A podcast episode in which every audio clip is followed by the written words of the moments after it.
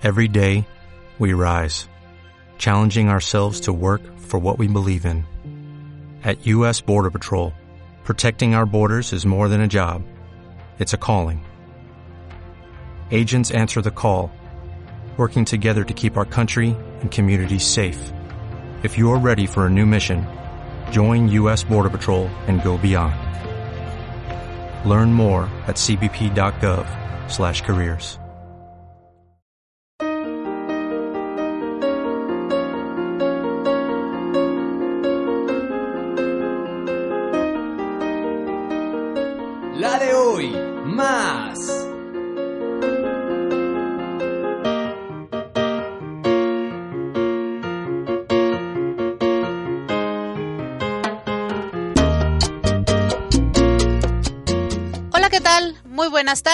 nombre es Erendira Gámez, yo soy psicoterapeuta y estoy transmitiendo desde la de hoy más www la de hoy querétaro.com.mx. Bienvenido a tu programa en terapia con Erendira Gámez. Y el día de hoy vamos a iniciar con un tema bastante interesante, con un tema que me han pedido mucho, porque a veces no estamos eh, empapados de información y nos sentimos perdidos en una situación que puede ser tan cotidiana, en una situación que puede ser tan normal a partir de la adolescencia, como es el proceso amoroso, como es enamorarse. Y bueno, vamos a distinguir todas aquellas fases dentro del enamoramiento que vamos a ir cruzando para poder llegar a una finalidad porque enamorarse, porque amar, porque el amor de pareja realmente tiene una finalidad que desconocemos.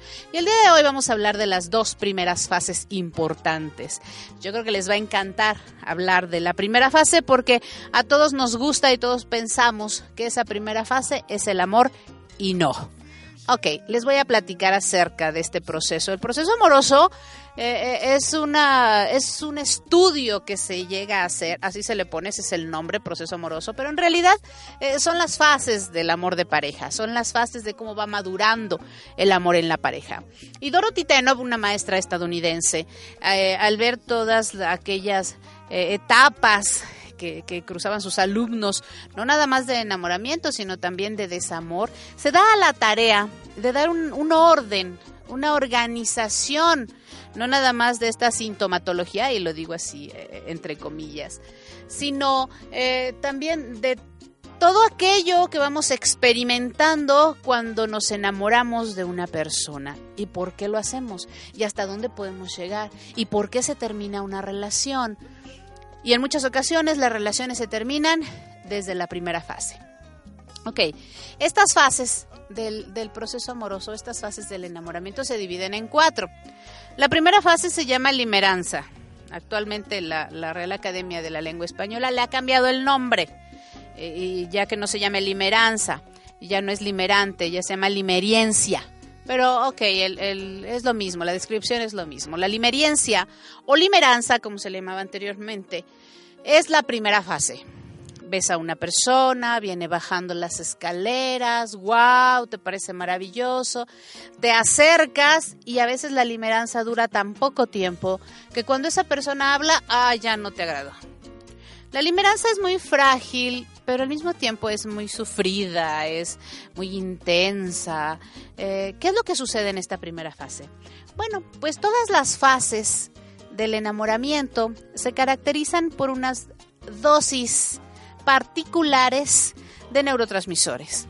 Los neurotransmisores son sustancias que segregan en, las neuronas, que una neurona comunica a otra a nivel sinapsis. Sinapsis se le llama a este intercambio de información que tienen las neuronas, que son como unas estrellas, se, se juntan sin pegar los, sus dendritas, sin pegar esos bracitos que parecen de la estrella, pero sí muy cerca, y entonces empieza a haber un intercambio químico.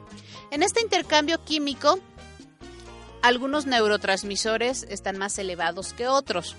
Esto es así, norepinefrina, noradrenalina, oxitocina, vasopresina, que se consideran las sustancias del amor, de lo que arranca el amor, tienen unas dosis muy altas. Hay, existen 17 tipos de neurotransmisores y todos están segregando constantemente y eso nos hace sentirnos de determinada manera. Eso es lo que crea las emociones en nosotros. La dosis que se segrega de una neurona a otra y bueno, de toda la red neuronal. Cuando nosotros estamos cruzando esta primera fase que se llama limeranza, estamos con unas dosis unas dosis que nos hacen ver estrellas, que no nos damos cuenta, que idealizamos y por eso se le llama el amor ciego, precisamente por cruzar por esta primera fase que que nos abruma tanto, que nos envuelve tanto. Pero no es un enamoramiento, es una limeranza. Así se llama la primera fase. La segunda fase se llama enamoramiento. Es el enamoramiento propiamente dicho. Esta fase es muy larga. Podemos estar enamorados de una persona muchos años, muchos, muchos años. La buena noticia es que podemos estar enamorados de alguien hasta 50 años. 50 años es muchísimo tiempo para compartir con una persona, es casi toda la vida. Pero yo creo que en esta época actual, el decirle a una pareja quiero pasar contigo toda la vida, pues en lugar de entusiasmarla, como que la desanima un poco. Ok. Esta medida de 50 años de enamoramiento es fabuloso y además está científicamente comprobado por neurólogos. Yo les recomiendo mucho un libro de, Helen Fisher, ella es una neuróloga muy reconocida y que ha estudiado mucho acerca de por qué amamos, así se llama su libro. Y ahí viene toda la explicación de todo lo que llega a, a manejarse, todo el papel que juegan las sustancias químicas en nuestro cerebro. El amor no está aquí en el corazón, en el pecho, como todos tomamos nuestro pecho y decimos, bueno, es que estoy muy enamorado. No, el amor está en el cerebro. Y el amor es un juego, una combinación de emociones que son el resultado de dosis altas de sustancias químicas en nuestro cerebro. En la tercera fase del enamoramiento eh, se le llama amor maduro. El amor maduro ya no es un enamoramiento, el amor maduro ya es amar a esa persona. Eh, es una fase maravillosa y todos queremos llegar a esta fase. Y la última fase se llama amor verdadero. Esta fase de amor verdadero no tiene una etapa. Eh, eh, la diferencia que existe entre fases y etapas es que las etapas son muy claras. Por ejemplo, en el desarrollo biológico, el ser adolescente está entre los 13 y los 18. Está muy claro, pero las fases no las fases precisamente se desfasan. Pueden pasar eh, de tres meses a dos años. Las fases no están bien marcadas.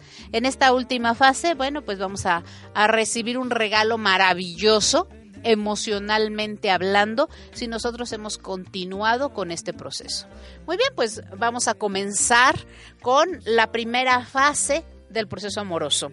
Y la primera fase es maravillosa porque eh, esta descarga de sustancias me mantiene en un nivel drogado con mis propias sustancias. Todas las personas que empiezan a sentir una atracción por alguien empiezan a vivir en esta situación de enajenamiento, de salirse de la realidad, de estar pensando todo el día en esa persona, de que su nombre sea maravilloso, de que evoca imágenes constantemente y el objetivo de la primera fase simplemente es que me corresponda la reciprocidad, que me quiera, que se enamore de mí esta persona a la que estoy viendo.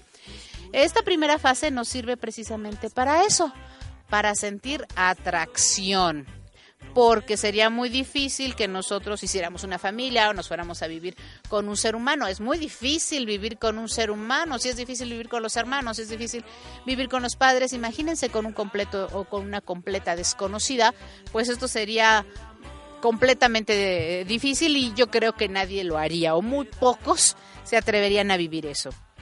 Ese es el objetivo de la atracción. Cuando inicia la atracción, nuestras pupilas se dilatan crecen porque en la primera fase lo único que queremos es ver el rostro de esta persona que me atrae tanto. Mis pupilas están tan dilatadas que estoy absorbiendo todas estas imágenes ávidamente. Cuando los enamorados se ven, sus pupilas se abren.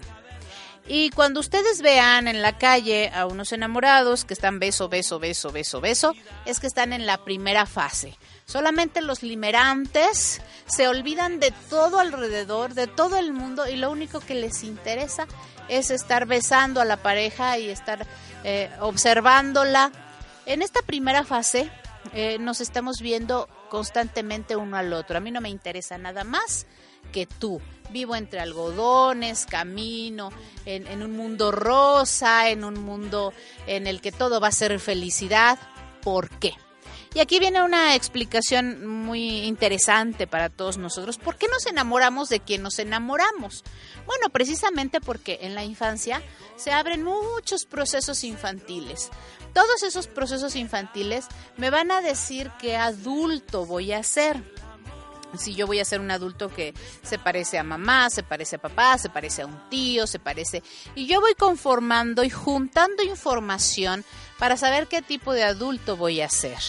Eh, este checklist que tenemos es eh, completamente inconsciente. El niño no lo está haciendo consciente. Esto se está eh, grabando, se está formando, está tomando una forma, un rumbo de una manera inconsciente.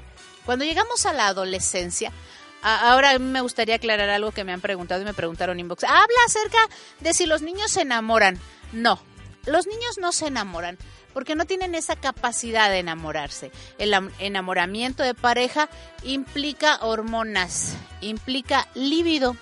Y la líbido, que es la energía sexual, solamente se puede crear después de los 13 años porque en ese momento está el joven en la pubertad, 12, 13 años, está en la pubertad y, empieza a segregar hormonas y entonces llega la libido. Pero los niños no se enamoran, aunque digan que es su novia, o que si se van a casar, o que si le dan un beso a una niña. No, los niños sienten amistad, les gusta lo que ven, pero no sienten ninguna atracción física sexual, no pueden sentirlo. Hasta después de los 13 años, y ahí es cuando empieza la problemática, empezamos a sentir atracción por el sexo opuesto porque nace en nosotros hormonalmente la libido. De hecho, la limeranza no tiene mucho que ver con atracción sexual, aunque la incluye.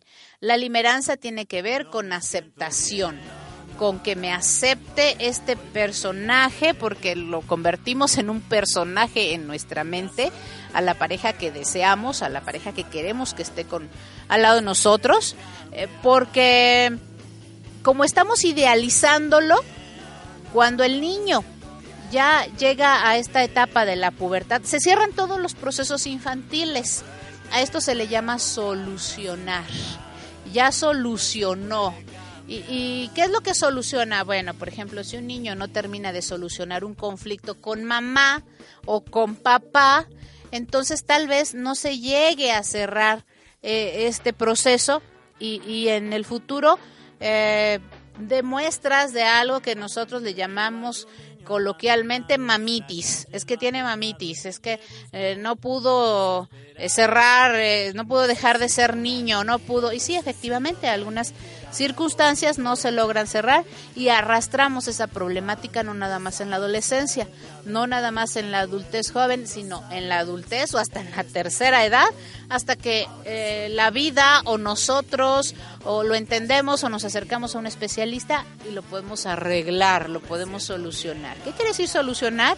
Darle un sentido, entenderlo, poder manejarlo, que yo no sea víctima de esta situación que me está ocurriendo, que yo no me sienta mal por eso. Cuando yo ya tengo mi checklist de todo lo de todo el adulto que voy a ser y este adulto que voy a ser necesita una pareja. Aproximadamente a los tres o los cuatro años se abre un proceso infantil muy importante que tiene que ver con la pareja y este proceso se llama eh, el complejo de Edipo. El complejo de Edipo no es otra cosa más que un simbolismo de lo que voy a vivir más adelante. Y se hace la triada de si es una hija, si es una niña, bueno, pues simbólicamente se va a enamorar del padre y, va a sentir como un rival a mamá. ¿Por qué? Porque está haciendo su checklist de la persona que le va a atraer en el futuro y tal vez le gusten muchas cosas de papá y papá está cerca también y ella puede ir elaborando este checklist. Más adelante se abre otro proceso que se llama identificación. Y entonces ella va a decir, bueno, para tener un hombre como este, necesito ser una mujer como esta, refiriéndose a mamá.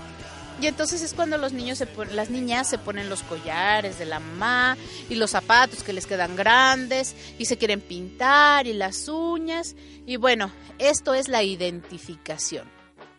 Es otro de los procesos que se cierran también en la adolescencia y que tienen que ver con nuestros enamoramientos.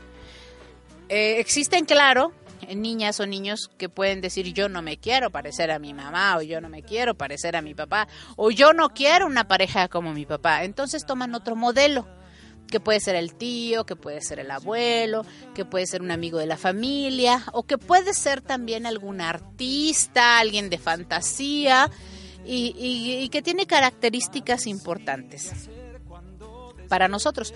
Cuando vemos en la calle, en una fiesta, nos presentan a alguien o conocemos por redes sociales a una persona y decimos, wow, es que me encantó, wow, es que la química, wow. Obviamente nuestro cuerpo siempre va a reaccionar a la presencia de otro ser humano. Dentro de nosotros tenemos dos mecanismos muy importantes para poder elegir pareja que se llaman intuición y sexto sentido.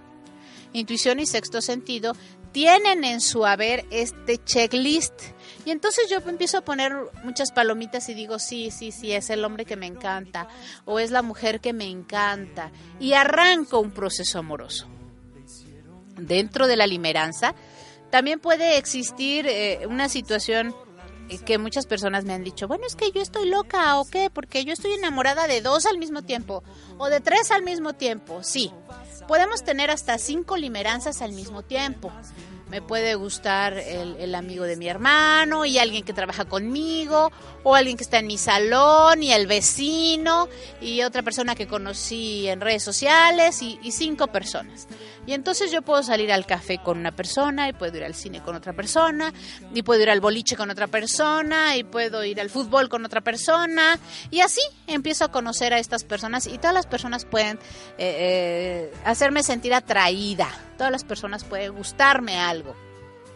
Sin embargo, cuando se arranca el proceso amoroso, solamente queda una el proceso amoroso se alimenta de algo que se llama atención. Y entonces yo dejo de salir con los demás y me enfoco a una persona.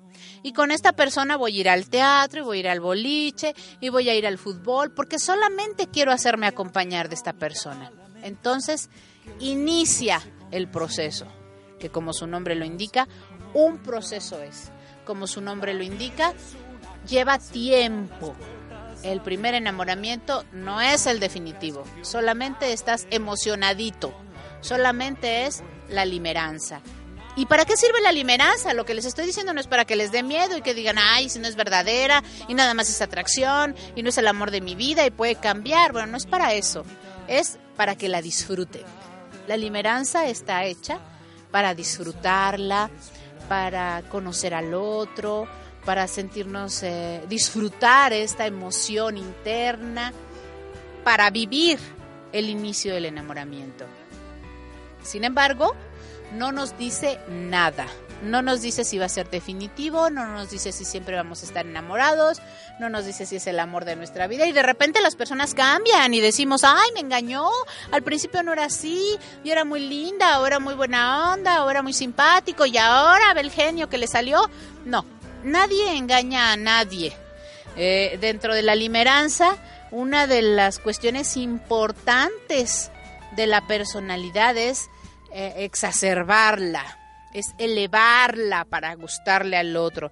Es como si fuera un pavo real que abre así todo su plumaje para que eh, el, otro, para que la pareja lo pueda ver y diga, wow, sí, me encanta y me quiero quedar aquí. La limeranza tiene un tiempo. La limeranza puede durar nada más 18 meses. En las personas que son muy inmaduras o muy pequeños o adolescentes puede durar un poco más porque es idealización. En las personas maduras o que han tenido una situación eh, de un divorcio, de separaciones, entonces dura menos porque ya no me emociona tanto. Ya sé que esto no es tan real. Ya sé que después de un tiempo las personas empiezan a mostrarse como son, pero no es porque sean malvadas, porque nos quieran engañar, sino porque también ellos están sujetos a esta dosis alterada. Por eso la limeranza es para disfrutarla. Pero ¿qué pasa después de los 18 meses? ¿Qué pasa cuando la limeranza empieza a disminuir? ¿Qué disminuye? Ok, disminuyen las dosis que se segregan a nivel cerebral. Y entonces ya no me siento tan emocionado. Y entonces ya no me siento que todo el día estoy pensando en esa persona. Pero tal vez yo no le he dejado de querer y, yo me empiezo a sentir eh, que quiero continuar con esta persona. Dentro de la limeranza se pueden hacer varias evaluaciones. Una de las primeras evaluaciones y, que se ha llevado mofas, tanto de imágenes en internet, en redes sociales, la primera evaluación dura tres meses. Entonces he visto varias imágenes que dicen que el amor eterno dura tres meses. Bueno, en realidad es porque se están segregando a todo lo que da las sustancias, pero existe algo que puede terminar rápidamente con una limeranza. Y esto se llama desilusión. Cuando yo empiezo a, desilusionarme de una persona, le estoy poniendo tachecitos a, todos aquellos eh, eh, puntos de mi checklist que no cumple esta persona. Cuando nosotros vemos a alguien, nos encanta y se arranca la limeranza, pensamos que tiene todo lo que nosotros requerimos para ser felices. Pero con el tiempo nos vamos dando cuenta de que no tenía esto y tampoco tenía esto, ni esto otro. Y, y, no creo que no tenía nada de lo que yo me había imaginado que tenía. Pues no, porque la desilusión viene a hacer ese efecto. Y entonces ya dices, ay, esto no me gustaba. Ay, es que hay cositas que tiene que no me agradan. A veces la limeranza se termina muy rápido. Puede durar una hora, 10 minutos, 5 minutos o puede durar 18 meses a 2 años. 18 meses, bueno, es año y medio, de año y medio a 2 años. Pero no todo es eh, triste, ni todo es separación, ni todo es que se termina, ni todo es desilusión, ni todo es eh, derrumbarse las, eh, las ilusiones. Y, no, no, no, no, todo es eso. En muchas ocasiones la limeranza termina antes porque yo empiezo a ver la realidad, pero esta realidad me agrada. Ya sé que hay algunas cosas llamadas defectos que van a hacer que, que, yo me desilusione, pero van a haber en otras ocasiones que no, que van a, a, hacer sólida la relación. Y digo, bueno, ya sé que es así, ya sé que tiene un genio un poquito difícil, ya sé, pero así quiero continuar. Así me quiero quedar en la relación. Y entonces pasamos rápidamente a la siguiente fase. Mientras más rápido sea eso, más estables van a estar nuestras sustancias internas. Mientras más rápido pase eh, eh, la limeranza, más rápido voy a estar en la realidad. Pero tampoco hay que acelerar las cosas. Porque si esa realidad tú te la estás imaginando y si no es real, bueno, puedes terminar una relación que tenía futuro por miedo al dolor o a sufrir o al rechazo, miedos que son tuyos y que no tienen que ver con la relación. Ok, si esta relación se termina rápido, quiere decir que no cumplía todos esos requisitos. ¿Qué pasa cuando termina una limeranza? Bueno, a veces una persona se puede quedar con su limeranza en las manos, con su amor en las manos y el otro se va. Y, aquí viene algo que se llama la furia del abandono. Cuando aparece la furia del abandono es porque yo estaba muy limerante y el otro ya no lo estaba. Entonces, ¿qué sucede? Bueno, pues lloro, me enojo, reclamo, mi ego está herido, hablo muy mal de esa persona hasta que vuelven a recuperarse mis sustancias. Más o menos tarda seis meses el cerebro en volver a cambiar la química cerebral. Así que más o menos en seis meses ya te vas a sentir bien. Cinco, seis, algunos cuatro, cuatro, cinco, seis meses. No es mucho tiempo en lo que te recuperas si va a doler, si se va a sentir mal. Pero bueno, ¿quién no ha sufrido una desilusión amorosa? Cuando la limeranza continúa y entonces damos el siguiente paso a la otra fase, vamos a llegar al enamoramiento. Ahora sí ya estamos enamorados, no estamos nada más emocionaditos. Y aquí empieza lo difícil. Cuando llegamos a la siguiente fase, al enamoramiento, empieza un campo minado, porque todas las problemáticas se nos vienen encima. Y no contábamos con eso, pensábamos que ahora sí ya venía la dicha y la felicidad. Pero la dicha y la felicidad se van construyendo a través de los años. El proceso amoroso requiere tiempo, requiere atención. Cuando ya estamos en la, en la segunda fase, en la fase del enamoramiento, ya empezamos a ver las realidades de la otra persona. Y estas realidades son que no es como yo me lo imaginaba, que hay ciertas circunstancias que eh, yo debo manejar o ceder o pasar por alto. ¿Y cuáles son esas minas dentro del campo minado? Bueno, pues eh, en primer lugar son situaciones de acoplamiento.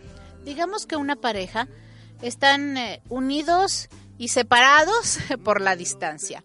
Alguien que vive en la Ciudad de México y la otra persona vive en Quintana Roo. Ok. Esta limeranza tiende a ser muy larga porque como no convivimos constantemente, yo me voy a imaginar lo que hace la otra persona o lo que es la otra persona y no me estoy enfrentando a la realidad. Tal vez hay contacto, tal vez vienen, luego yo voy y nos vemos y pasamos muy buenos momentos, pero no es una relación muy fuerte. La limeranza y el proceso amoroso requiere de entrega, requiere de convivencia la convivencia que trae el amor es lo que lo hace fuerte. Y precisamente eso pasa en la siguiente fase. Esta fase del enamoramiento que es tan difícil es porque se vienen los problemas reales. Problemas de costumbres, problemas de acoplamientos, problemas económicos, problemas de tiempo, problemas de gustos y toda una lista enorme de problemáticas en la pareja. ¿Para qué sirve esta fase? Bueno, pues el objetivo principal del enamoramiento es hacernos fuertes. Es que la relación se haga un vínculo irrompible. Sin embargo, muchas parejas se desvinculan en esta fase. Si la primera fase duró 18 meses a dos años, la siguiente fase puede durar 15 años. El enamoramiento puede durar eso y hasta 50 y a veces nos podemos quedar mucho en esta fase, mucho, mucho, mucho, mucho. ¿Qué es lo que necesitamos para pasar a la siguiente fase? Bueno, pues estos 10, 15 años que dura la fase es manejar las situaciones, manejar el control de la ira, manejar eh, mis reacciones, estar en comunicación constante con la pareja, estar poniéndonos de acuerdo, llegar a pactos a veces si es necesario. Un sinfín de trabajo mucho trabajo y este trabajo es diario. Diario yo voy a pensar en mi pareja. Diario voy a, tomar en cuenta de qué manera puedo corresponder a su amor. ¿De qué manera puedo hacer agradable su día? ¿De qué manera puedo traer felicidad a la vida de ambos? Porque si me estoy quejando constantemente y si estoy diciendo que no es lo que buscaba y que no era lo que quería y que por qué y que y criticando y qué creen que va a suceder, pues mis sustancias van a bajar tanto que me voy a desenamorar y me voy a desvincular. Cuando nos desvinculamos de un proceso amoroso, bueno, siempre podemos volver a amar. Siempre podemos enamorarnos nuevamente. Y aquí viene una eh, situación muy embarazosa, una situación que nos pone en mucho peligro a todos y es que la limeranza se puede presentar en cualquier fase de proceso amoroso. Es un mecanismo de defensa que hemos creado a través del tiempo. Esta es una herencia prehistórica. Antes se terminaban las tribus y quedaban una o dos personas de una familia, nadie se enamoraba y se acababa la raza, peligraba. ¿Qué es lo que sucede? Como mecanismo de defensa, nuestro cerebro crea volver a enamorarnos, volver a enamorarnos, volver a enamorarnos y podemos enamorarnos una y otra vez cada que cambia nuestra química cerebral. Para la proliferación de la raza, se volvían a hacer nuevas tribus. Bueno, esto nos ha traído muchos problemas ahora porque puedes tener una pareja, pero entrar limerante con otra persona y te confundes y crees que debes de dejar la otra, tu proceso amoroso porque está desgastado e iniciar un nuevo proceso porque este sí puede ser el amor de mi vida. Pero acuérdate que es limeranza. Acuérdate que puede ser falso. Eh, falso me refiero a que no es real que puedes conocer a esta persona y se termine la limeranza y dejaste tu proceso amoroso y bueno, como dicen por ahí, te vas a quedar como si no tuvieras dos tortas. Así te vas a quedar, sin esto, sin esto otro. Debemos de poner mucha atención en lo que estamos viviendo. El proceso amoroso requiere de mucho compromiso. Esa es la palabra. Y bueno, esta fue la primera parte del proceso amoroso en tu programa En Terapia con Erendira Gámez, que estamos transmitiendo desde www.ladehoyquerétaro.com.mx. Ahí pueden encontrar la de hoy más, en donde vamos a ir eh, eh, escuchando cada uno de estos programas que tienen secuencia y aprender más de nosotros mismos. Muchísimas gracias, los espero en el próximo programa donde seguiremos hablando de la segunda fase del proceso amoroso que es maravilloso. Muchísimas gracias por su atención. La de hoy, más.